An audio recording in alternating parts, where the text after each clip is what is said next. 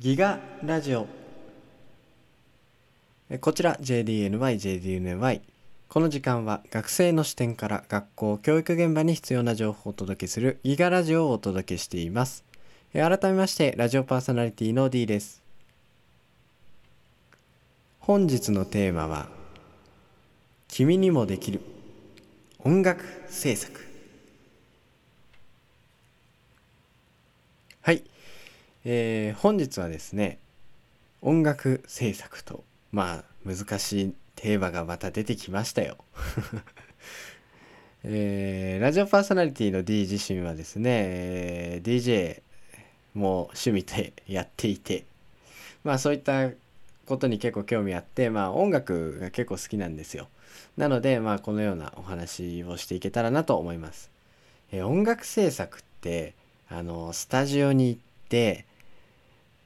何かこう機械をいじってもしくはギターを使ってシンセサイザーを使ってっていうイメージがすごいあるじゃないですか。でも結構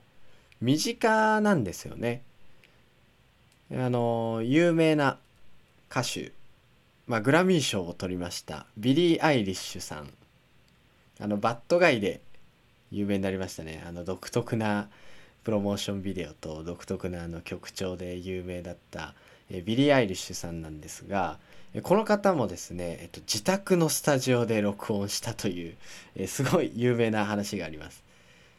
あのー、まあ音楽スタジオを最近その家に作る人が結構いてでそれをそのような形で今回のそのこのバッドガイもですね録音したらしいです。例えばですね自宅の寝室とかそのリビングで全然その自分のプライベート空間の中で、えー、バッドガイが生まれたということですね。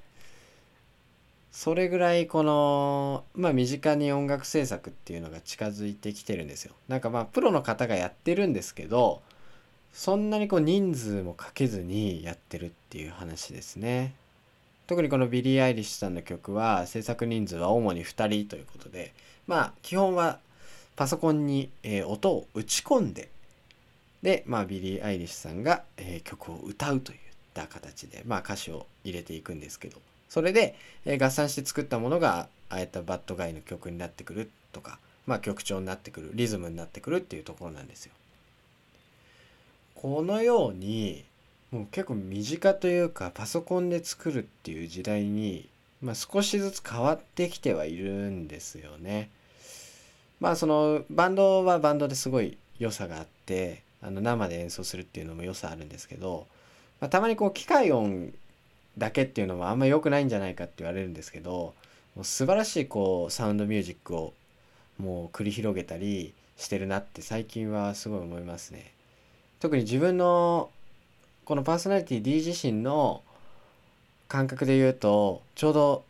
中学ぐらいの時にえっと、ボーカロイドですねもうかなりもう打ち込み系で曲作る人たちが増えて、まあ、ボーカロイドっていうまあ何て言うんですか歌詞を当ててくれる、まあ、機械の声みたいなのもあってでそれで曲を作るっていうのがまあすごい流行ったですしそういう曲がすごい流行った時代でもありますね。まあ同じくその時に、まあ、米津玄師さんが、まあ、ハチという名前で、えっと、ボーカロイドの曲とかも作ってたりしたんですけどまあ今は邦楽で、まあ、有名になってますけどそういった形で、まあ、曲が簡単に作れるっていう言い方は良くないんですけどまあこの自宅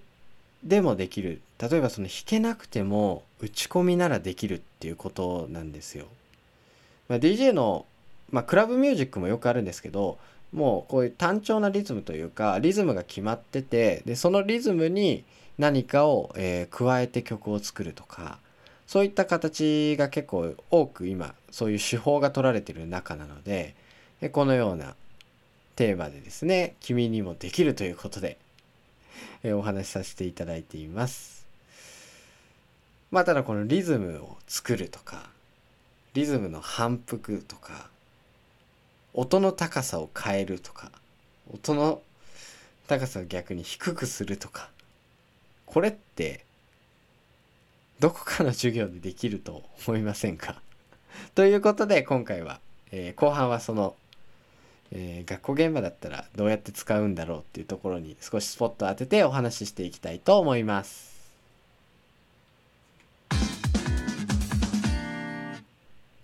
ギガラジオ。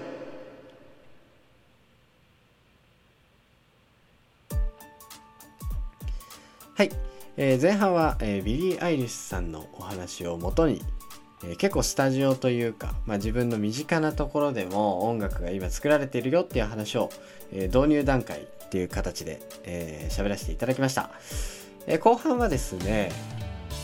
じゃあどうやって教育現場に使うのというところについて、えお話ししていきたいと思います、えーまあ、事例ですね。1年生の音楽の事例がありましたのでその話にスポットを当ててい、えー、きたいと思います。こちらはですね Chrome Music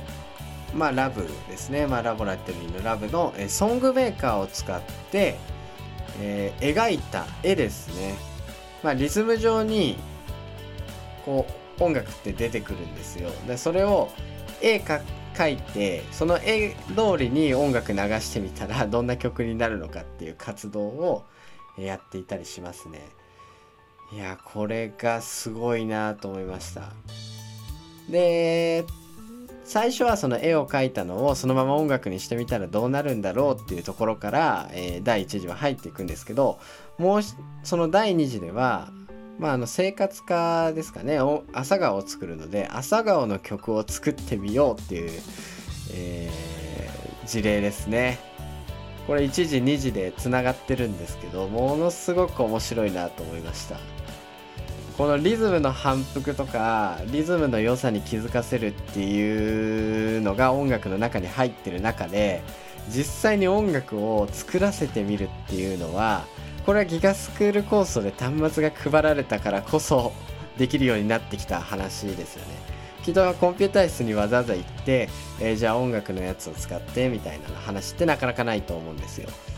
それが、えー、可能になってきたっていうのがこの端末を配った良さでもあると思うので是非、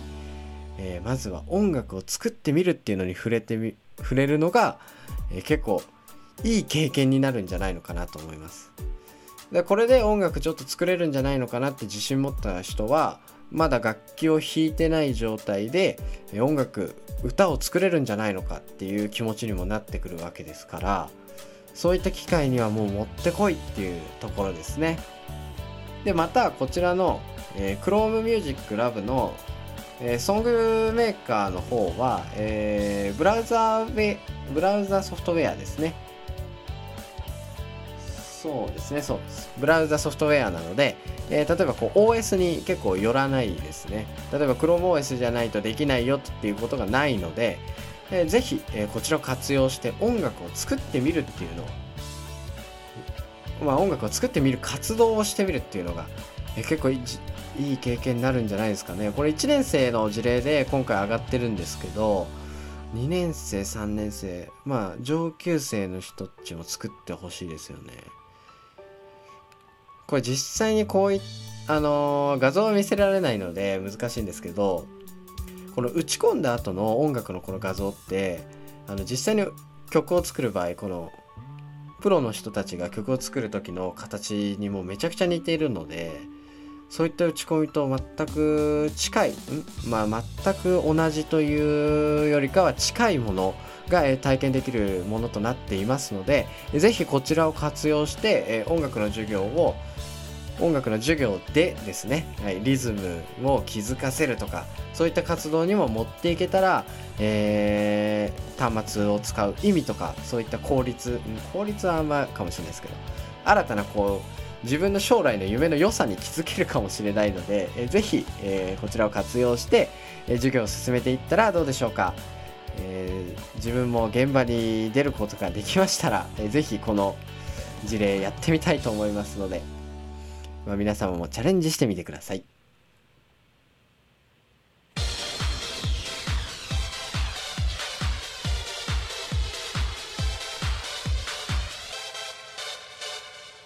ギガラジオ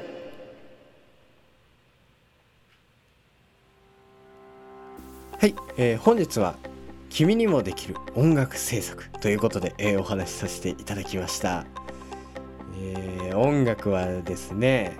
え僕は結構弾けないんですよ。弾けない